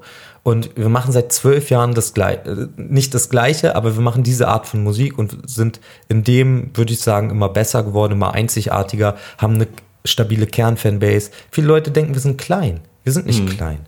Wir spielen Touren vor teilweise. Spielt ihr nicht Velodrom bald? Nein, Velodrom haben wir mit Trailerpark ja, gespielt. Also das okay. ist, also wenn du Velodrom. Ja, das habe ich auf jeden Fall gemacht, aber ich hatte gerade so im, im Kopf, dass es vielleicht auf der nächsten Rap Fiction Tour oder so. nee. Okay. Nein, davon sind wir noch ganz weit entfernt. Aber da, dann werden wir auch nie kommen. So, und das ist, das ist auch cool. Aber wir sind halt nicht, wir sind, wir sind nicht klein. Wir sind nicht irgendwie, ja, wir sind Teil der Szene. Uns gibt es. So, wir, wir sind relevant, finde ich. Mhm. Und wir sind auch wichtig dafür, weil es uns, es ist halt, wenn du Bock hast darauf, solche Sachen zu hören, dann gibt es uns. Ja. Und die Leute kennen uns ja auch. Und das ist was, was mich manchmal ärgert. So, dass, dass, dass Leute, die mit jemandem sprechen, der keine Ahnung, 400 CDs in der Woche, in der ersten Woche verkauft, so. Aber es ist halt für die so, ah, okay, das ist aber guter Rap, so, das ist ja relevant. So, äh, sagt, nee, ihr seid Sparte. Weil wir, mhm. klar sind wir Sparte, aber es ist doch auch okay. So, Sparte ist jetzt ja nichts Schlimmes. Was regt dich denn daran am meisten auf? Also quasi der fehlende Support oder dass die Rap-Medien deiner Meinung nach nicht neutral genug sind? Mm, mich regt auf, dass, dass, dass die Anerkennung dafür nicht da ist. Mhm. Weil wenn du, wenn du zwölf Jahre diese Musik durchziehst, wo, wo von Anfang an klar ist, dass du keinen Erfolg damit haben wirst. Du ziehst das zwölf Jahre durch. Du hast nach neun Jahren hast du den ersten Chart-Einstieg. Nach zehn Jahren bist du Top Ten. Nach äh, zwölf Jahren bist du auf Platz drei gechartet. Du spielst plötzlich Shows vor, keine Ahnung, äh, 600 Leuten. So, wo andere Top Ten Rapper keine Ahnung, äh, vielleicht mal 150 ziehen und so. Hm. Du wächst stetig und dass dafür keine Anerkennung kommt, das ärgert mich. Einfach nur das. Würde mir jemand sagen, Mann, ihr seid, feier ich. Oder wenn, wenn irgendjemand einfach mal sagen würde, krass, ihr habt den Schuh durchgezogen, eure Mucke ist total kacke für mich, gefällt mir überhaupt nicht, ist gar nicht mein Ding, kann ich mir nicht antun, weil das versaut mir meine Stimmung. Aber Respekt dafür, dass sie durchzieht. Das ist das Einzige, was ich möchte. Ich möchte nur, dass jemand sagt, Respekt, Alter. Respekt, dass du diese Scheiße durchziehst. Dass du wirklich seit zwölf Jahren darüber rappst, dass du äh, Schwestern im Keller abstichst. Ja. Respekt dafür. Dass du, dass ja. du T-Shirts hast, wo das draufsteht. Und Leute kaufen das. So, wir sind, das, das ist vielleicht auch wieder so eine Eigenart aus diesem Hardcore-Bereich und das war ja der eigentliche Grund, warum wir im Hardcore-Beatdown-Bereich überhaupt so präsent Mhm. waren. Hip-Hop wollte uns nicht, weil wir zu, zu hart waren oder keine Ahnung was waren. Oder keine Ahnung. Und plötzlich waren wir im, im Hardcore-Beatdown-Bereich und da hat alles funktioniert. Und bei uns kommen so viele Sachen zusammen. Du hast, du hast diese. merkt man ja auch dann zum Beispiel bei Swiss, Swiss und die anderen, die Ja. ja. auch extrem viele Hörer aus ganz anderen, die natürlich auch nicht mehr straight Rap sind, schon länger nicht mehr. Ja. Aber äh, die ja super viele Leute aus anderen Genres dann gezogen Aber genau haben, das ne? ist ja auch das Wichtigste. Das war auch bei KZ damals krass. Stimmt, das war die erste Band, wo du hingegangen bist und du hattest Punker, du hattest Hip-Hopper, du hattest Metaler, du hattest alle irgendwo, weil die Mhm. Jungs selber auch aus diesen Bereichen kamen. Du hattest einen Nico, der, der halt sehr Was Bass und solche Punk. Punk ist Ja. und äh, sich damit auseinandersetzen kann. Du hast nicht nur dieses Scheuklappendenken so. Du hast auch Leute, die sich damit auskennen. So, du hast plötzlich mal jemanden, der ein Motorhead-Shirt trägt, so was, was damals Mhm. so, oh krass, der hat ein, der hat ein Metal-Shirt an. So. Ken- Kennst du diese äh, Metal-Pullis, wo äh, so draufsteht, ich höre kein Hip-Hop, ich höre lieber Musik und solche Sachen? Ja, Mann, ey, das waren auch Lieb so, ich. das waren so geile Zeiten, einfach so als so, so Mettler und Hip-Hopper, so weißt du, so Hopper-Sprüche, ja, so Hopper-Sprüche, äh, Übershit, Mann. Und äh, aus dem Denken kommst du und spielst dann irgendwelche Metal-Shows, so, und dann kommen die, die krassesten Typen kommen zu dir mit den längsten Haaren der Welt, so, wo du denkst, so, boah, die haben überhaupt keinen Bock und die sagen, boah, ich habe das Album gehört, überkrass. Als, als Kunst des Todes äh, konnte man bei äh, EMP kaufen damals. Und damals war das eine Zeit, das ist so ein, so ein Metal Mail Order. So. Und das ist ja 2009 gewesen und da gab es nicht viele Hip-Hop-Platten. Aber die haben gedickt, ah, okay, das ist, Da war Hip, das war ja auch keine gute Zeit für Hip-Hop. das ist negativ. So. Das, Ja. das, das passt schon irgendwo. Ist das, ist, ist das vielleicht so einfach, kann man das vielleicht ganz stumpf so umschreiben, dass es auch irgendwo Musik ist, die einfach Außenseiter anzieht? Ja, ja. Wir, wir, wir machen Musik für Außenseiter. Wir machen Musik für Leute, die halt wirklich, die es nicht unbedingt leicht im Leben haben. Natürlich kannst du auch, wenn, wenn du es leicht im Leben hast und wenn es dir gut geht, unsere Musik hören, einfach weil es dir gefällt oder weil du irgendwie den Witz daran verstehst oder so. Aber guck mal, wenn ich, wenn ich, wenn ich irgendwie poste, was du gesagt hast mit diesem Jahr, dass ich damit keiner identifizieren kann, dann kriege ich Mails, dann sagt einer, Dicker, ich, äh, so, hahaha, ja, ich war auf Heroin, ich habe mit äh, Obdachlosen Schore geraucht, ich habe meine Schuhe verkauft für die allerletzte Scheiße, äh, so, ich kann mich damit richtig krass identifizieren, ich bin aber clean geworden, so, aber feier das. Ja. So. Und dann kriegst du solche Mails und denkst dir so, ja, es ist so. Ich hatte zum Beispiel den ersten richtig krassen Reality-Check hatten wir, als wir das erste Mal in Leipzig gespielt haben. Und äh, im, im Backstage dann Jungs ankamen, hast du Bock, ein Blech zu rauchen? Ich war so, nee, hab ich nicht. So, ach so, okay, cool. So, und ich war so, krass. Egal wie, wie, wie abgefuckt oder übertrieben das für mich immer wirkt, wa- was ich manchmal rappe, weil ich sage, oh, ich, ich überzeichne so sehr, dass Leute sagen, ah, okay, ist ja überzeichnet, ist ja Kunst. So. Ja. Und dann, nee, das, das, ist, das ist die echte Welt für manche Menschen. Und die echte Welt ist sogar noch gemeiner als alles, alles was ich rappe, so, weil diese Sachen ja stattfinden. Und äh, ja, es ist einfach, es ist einfach krass, Mann. So, ich habe heute, habe ich, hat mir ein Freund halt was geschickt, so, da hat sich ein Mädchen umgebracht und äh, bei der Traueranzeige war halt so ein Zitat von uns dabei und das wurde uns zu, ist uns zukommen lassen mit den Worten so, ja, hätte es die Musik nicht gegeben und die Konzerte, die wir mit euch hatten, so hätte sie sich schon vor vier Jahren umgebracht. Weißt du, boah, weißt du, du gibst Leuten, Da zieht sich aber der Magen zusammen auf. ja, und du gibst halt Leuten irgendwo einen Halt, Weil sie wissen, ah, okay, es, es ist okay, weil denen wird immer nur gesagt so, nee, du bist nicht okay. So, du hast, keine Ahnung, Borderline, du hast es. Und die kriegen immer nur gesagt so, es ist nicht okay, wie du bist. So, du bist nicht okay. Das wissen die doch selber. Die, die wissen doch selber, dass es nicht okay ist, sich selbst zu verletzen oder was weiß ich zu machen. So. Als ob sie es nicht wissen. So. Und dann kommt jemand und erzählt dir, Mann, so egal was du bist, wer du bist, so, wir sind in der abgefucktesten Welt, die es gibt.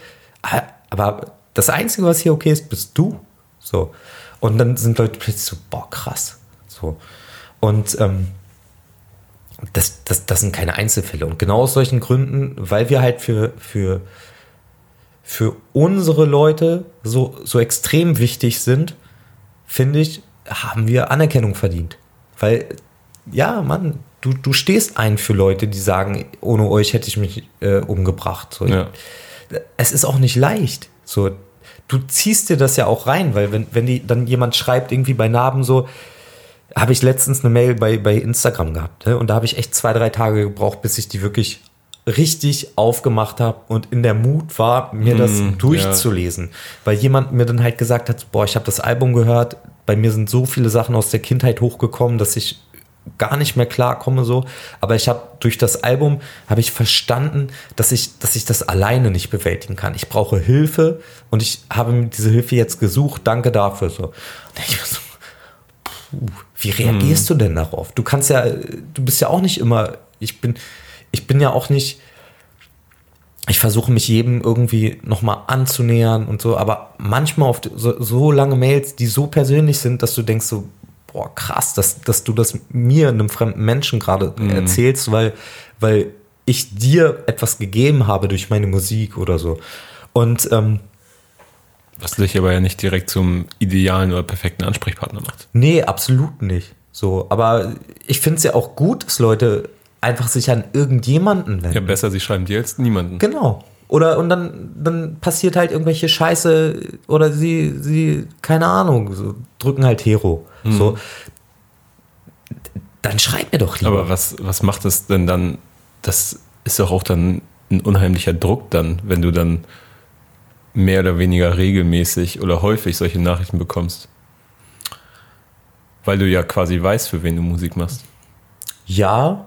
Und selbst wenn du die Leute persönlich nicht kennst, hast du dann da manchmal so, so Einzelschicksale im Kopf oder so? Oder? Ja, also klar. Also das, das hatten wir schon immer, dass, dass ich irgendwie äh, bestimmte Menschen im Kopf hatte, wenn ich über Sachen gerappt habe. Also ich meine, stell dir jetzt mal theoretisch vor, du würdest einen, einen Track machen, der ähm, suizidbejahend ist. So.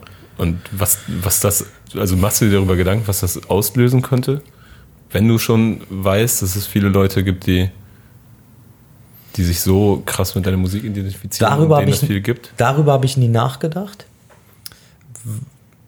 Aber dass, dass es Teil des Denkens ist, so, das steht außer Frage, dass ich über so Sachen wie, okay, ich, ich würde mich am liebsten selbst umbringen in irgendwelchen Situationen, dann, das, das gehört halt dazu, aber ich tue es mhm. ja nicht. So, weißt du, ich, ich bin da durchgekommen oder ja, hab's durchgestanden und ich bin immer noch da und ich kann auch lachen. Ja. Ne? Ich, kann, ich kann hier stehen und, und mich totlachen. So. Ja. Trotz allem, was ich erlebt habe. So, das, sind, das sind ja immer Sachen, ich, ich glaube, Leute checken das. Und ich glaube auch, dass, dass guck mal, ich stehe dann nach der Show noch mal zwei Stunden und versuche wenigstens, dass, dass man noch mal ein Foto macht oder noch mal kurz quatschen kann und so. Und die Leute sind immer so, boah, krass, wie, hä, wie, du bist hier draußen. Ich sage, ja klar, was soll ich da drin?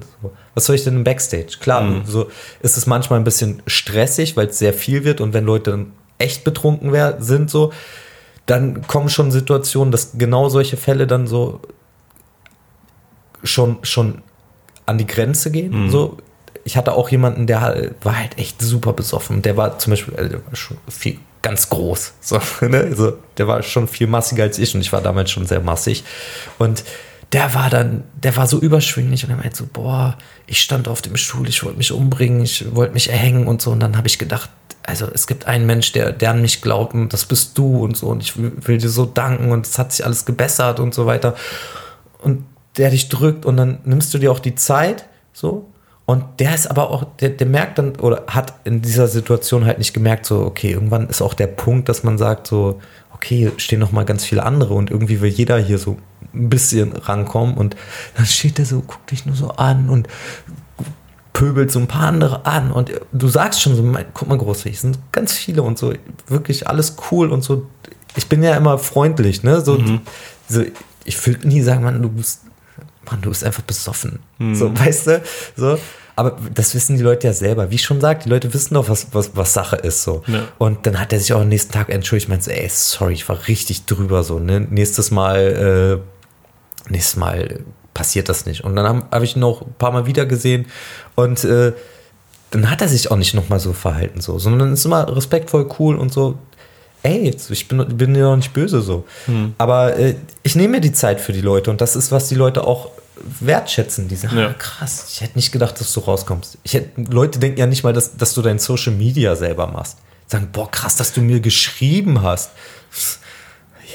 Ja, warum denn nicht? Ja, ne? aber das ist dann ja auch um den Bogen zu schließen, vielleicht wieder etwas, wie, äh, wo wir schon ganz am Anfang drüber gesprochen haben, was dann unter der Oberfläche passiert. Ja, ja, ne? natürlich. Also wenn du jetzt Panzerband also, also, das sind ja alles dann, das sind ja dann Effekte deiner Musik, genau. die man dann, das sind Sachen, wir wir die haben man dann nicht unbedingt einer, kann man schon, aber nicht unmittelbar einer Redaktion oder so vorwerfen kann, dass sie das nicht wertschätzen, das in dem Nein, Moment, ne? natürlich. Weil das natürlich Erfahrungen sind, die du persönlich machst. Ja, aber wir sind ja, wir sind ja keine. Aber ich verstehe den Gedanken. Ne, wir sind halt, wir sind ja nicht seit gestern da. Ja. So uns gibt es und die Leute kriegen uns ja irgendwie auch mit. Ja. Und auch wenn du, wenn du nur einmal kurz auf unser Social Media irgendwie guckst oder keine Ahnung, man. Es gibt, glaube ich, wenig Bands, die so viel Tattoos, äh, so Fan-Tattoos haben und auch krasse Dinger, so wo du denkst, boah, mhm. Alter, so. Ne? Und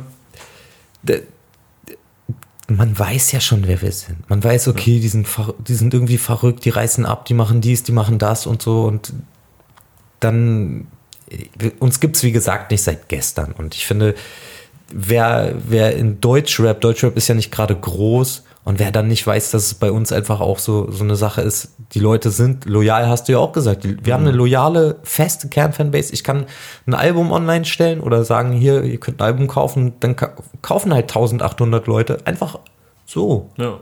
Ohne einen Song gehört zu haben. Sie wissen, ja, das, das, das wird geil. Genau, es sind halt, es werden halt keine 10.000 Alben verkauft, aber du kannst halt einfach blind quasi Alben, genau, Alben sie, produzieren sie, und du weißt, dass sie weggehen werden. Sie safe. wissen, das ist mein Ding so, so und ja. es wird immer größer.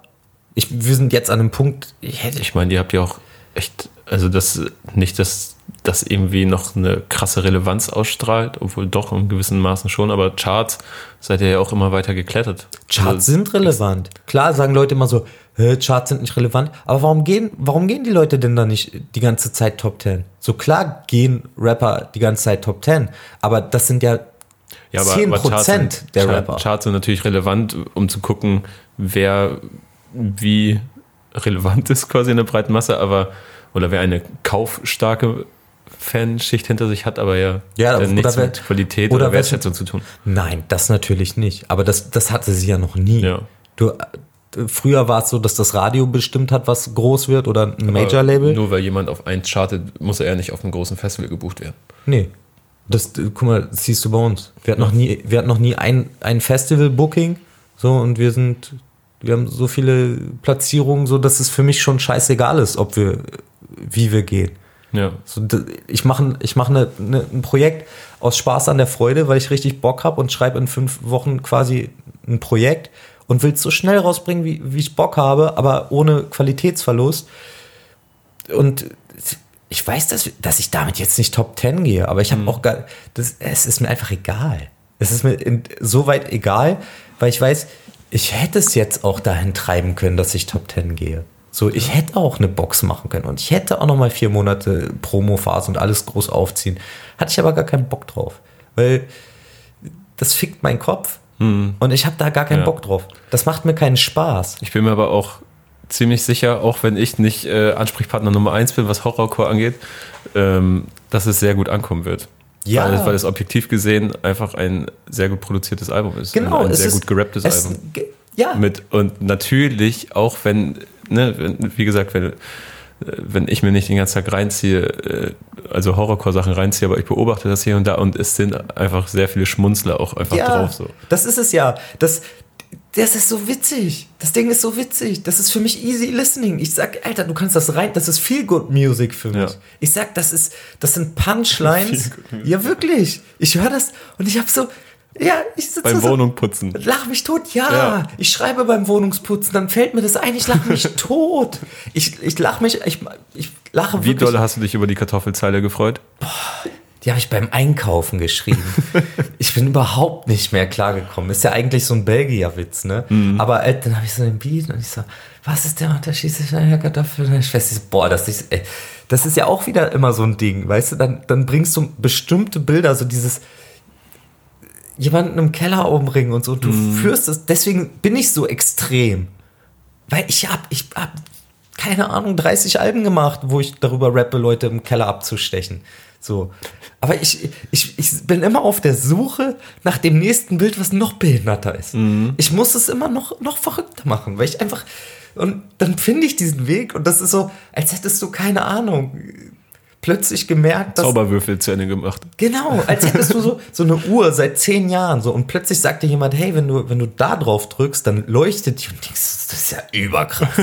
Ich habe diese Uhr seit zehn Jahren, die leuchtet ja, wenn man da drauf drückt. Du bist so, was? Ja. so. Und deswegen habe ich so viel Spaß, weil ich einfach auch wieder Musik gefunden habe, die mich einfach äh, so abgeholt hat. Ich habe zum Beispiel, ich habe äh, G Mosque zum Beispiel, das ist ein Rapper aus Amerika, so, den ich, den ich halt vor kurzem eigentlich erst richtig auf dem Schirm hatte. Ich hatte zwar schon ein Album mal von ihm gehört, so, das war, ist mir aber nicht so reingegangen. Und äh, dann war der auf diesem äh, Last American Rockstars Album von, von Gordy und Bizarre. Das war so, boah, Alter, was ist das für ein Part? So, Digga. So, weil ich auch, ich liebe Rap. Ich liebe Rap. Ich liebe Rap, ich liebe Punchlines, ich liebe das einfach so sehr. Aber ich liebe das auf eine andere Ebene als andere Leute. Andere Leute lieben das so. Aber ich bin ein richtiges Hip-Hop-Kind. Und für mich sind, ist eine, eine, eine Punchline, die, die so, wo ich sage, boah, alter Shade. Also, ne, da sag ich so, ja, krasses Bild. So, das hätte ich nicht gerappt.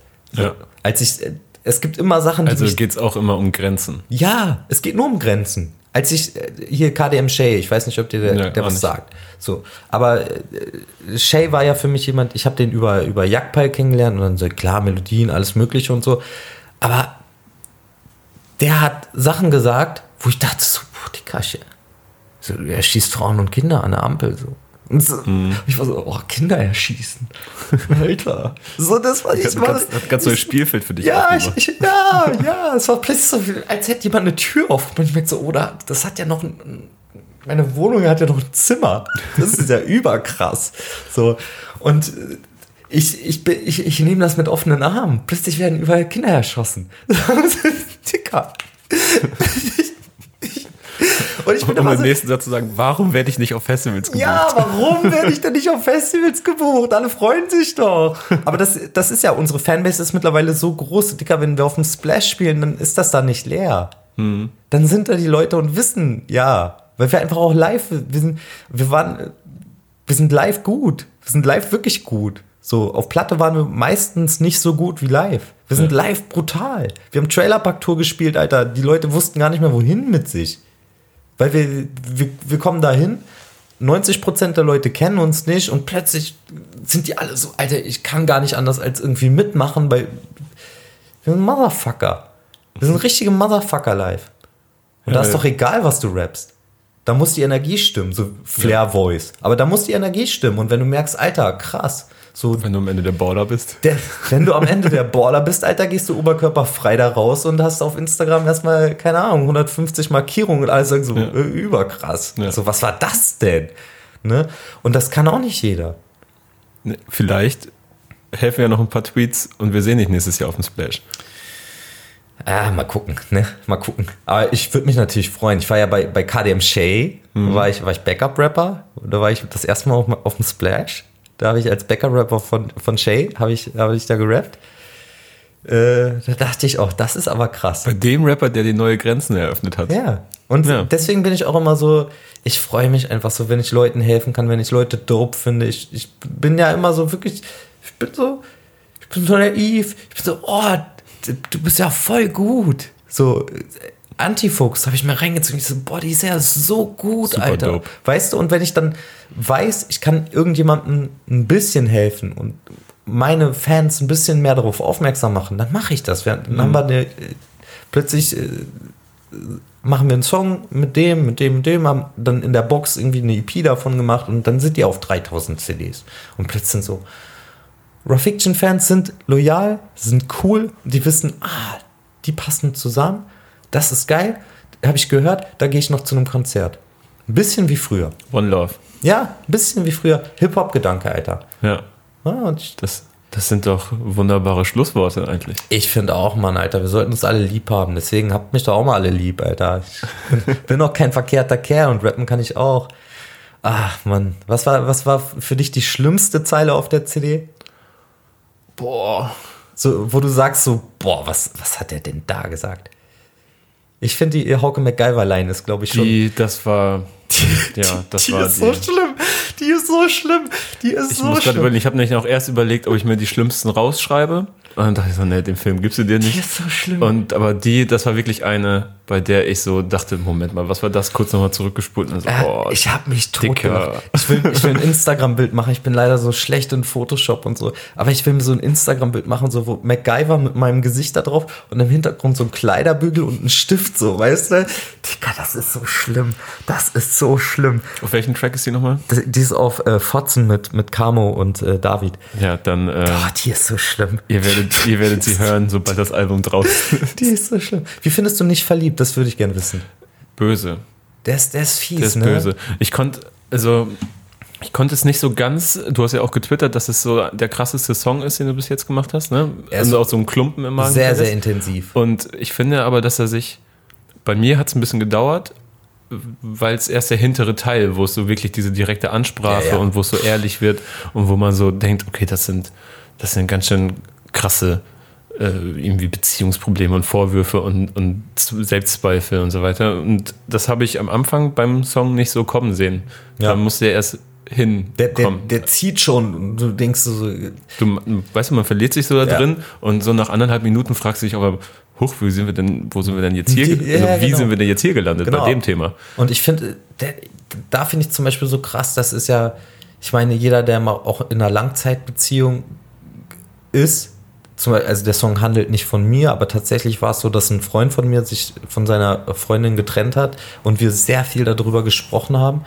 Und äh, ich habe quasi den Song über ihn geschrieben und das war auch so, ich so, boah, zeige ich ihm das? Ich hatte ein richtig schlechtes Oh. Gewissen, weißt du, weil wir, wir auch dieses, äh, du liebst mich wie einen Mann, mit dem du keinen Sex haben willst, ha? So, das sind wörtliche Zitate teilweise, die, die ich da reingehauen habe. Und dann war ich so, uh, ist mir schon ein bisschen so komisches Gefühl, weil Wenn man jemand anderen so einen guten Freund ihm, nackig ja, macht. So, ja, ne? genau. Du gehst zu ihm und nimmst, nimmst dir so seine, seine tiefsten Gefühle und verarbeitest das in einem Song. So. Für 10.000 Leute. Und jeder hört das dann so, ne? Und äh, dann habe ich, ich so, boah, ich musste das echt beichten, so, ich, ich zeig dir den mal und so. Und äh, da war er so, boah, ist das krass. Boah, ist das krass, schick mir die Demo. Ich will, ich will unbedingt die ganze Zeit hören jetzt. Alter, ist das krass. So, wie hast du. Der, der, er ist gar nicht mehr darauf klargekommen, dass jemand quasi seine Gefühle für ihn formulieren konnte, so, weil er es nicht, nicht so konnte wie, wie, wie Ja. das. Und äh, meine, meine Mama hat mal gesagt, warum schreibst du sowas denn? Du bist doch so ein sensibler Typ, so. Und, äh, oder so, so ein emotionaler, ich weiß gar nicht mehr, was sie genau gesagt hat. Aber ja, genau das ist es. Und genau deswegen bin ich, finde ich auch immer gut darin, weil ich, weil ich Gefühle checke. So, Mhm. ich, ich bin nicht schlecht darin, ein Gefühl zu formulieren und irgendwie umzusetzen. Und ähm, Empathie plus Wut. Oder Genau. Ja, und bei mir ist es ja immer die Wut. So. Aber äh, ja, ich finde, das ist auch, Sagte er und kicherte. es ist ein sehr, ja, bei mir ist Trauer immer Ja. Wut, Alter. Und äh, ja, aber deswegen bin ich auch so krass von dem Song irgendwie gefangen, weil ich mir denke, so, ja, das ist schon so die nächste Stufe zu dem, was ich eigentlich als Künstler machen möchte oder muss. Mhm. So, weil diesen. Das ist auch immer etwas, womit man mich bekommt. Wenn man, wenn das dann persönliche Dinge sind, die nicht so überzeichnet sind, so dass ich damit halt äh, so relaten kann. Und Ich habe ja, kennst du Blutlinie von mir? habe ich jetzt nicht vor Augen. Das ist ein Song, den habe ich über meine Familie geschrieben, da habe ich mich sehr viel mit mir, mit meiner Familie und so beschäftigt. Und den habe ich geschrieben und der ist so böse. Also der, der ist nicht böse. Der ist auch nicht, den kannst du nicht mit nicht verliebt vergleichen, sondern es ist wirklich ein sehr bedrückender Song. Sagst du, der ist was für eine, für eine schöne zweistündige alleine Fahrt nach Hamburg? Hör dir den mal an. Du Ja. wirst, du wirst, du kennst plötzlich meine, du kennst dann meine Familie. So, das Okay. ist vollkommen abgefahren, weil ich habe den Song meinen Eltern nie gezeigt und meiner Schwester nie gezeigt. Und ich rede da über die und ich rede Aber über. weißt du, ob sie die irgendwann mal gehört haben? Nee, haben sie nicht.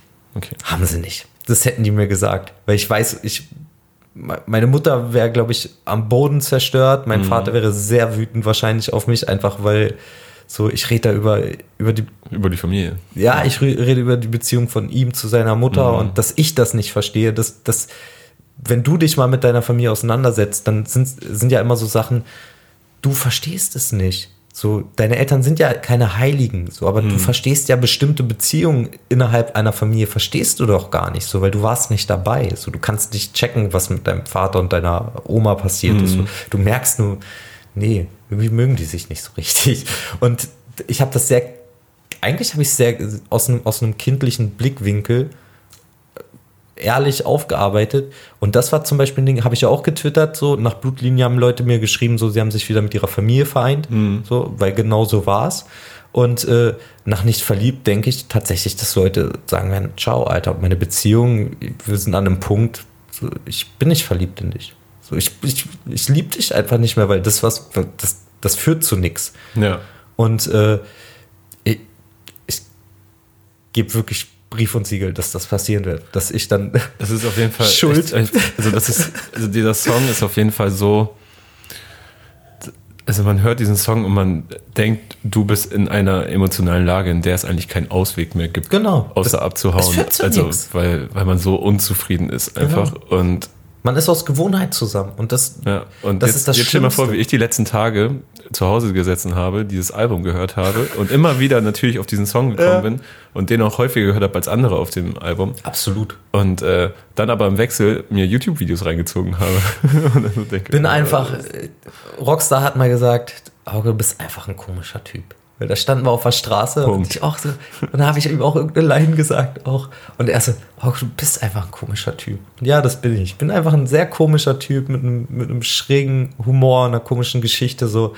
Aber äh, ich habe was, was Gutes erschaffen. Ich habe ein gutes Lebenswerk, Alter. So, Raw Fiction, Hey, ich wünsche dir viel Erfolg auf jeden Fall. Dankeschön. Freut mich sehr zu hören. Und äh, hat mich gefreut, dass du dir die Zeit genommen hast. Dankeschön, Dankeschön. Und äh, ja, schauen wir mal, wo es hingeht. Ja, Grüße an alle. Grüße an. Ob wir uns auf irgendeinem Festival treffen in, in naher Zukunft. Ja, mal, mal schauen, ne? Ja, Frauenfeld. Headliner im Velodrom. Ja. Wenn wir da spielen, kriegst du Gästeliste plus 10, ey. Wollo, da komme ich drauf zurück. Alles klar. Im Velodrom, ey. Ciao. Okay, mach's gut, Freunde. Tschüss. Bis bald. Backspin. Backspin. Backspin.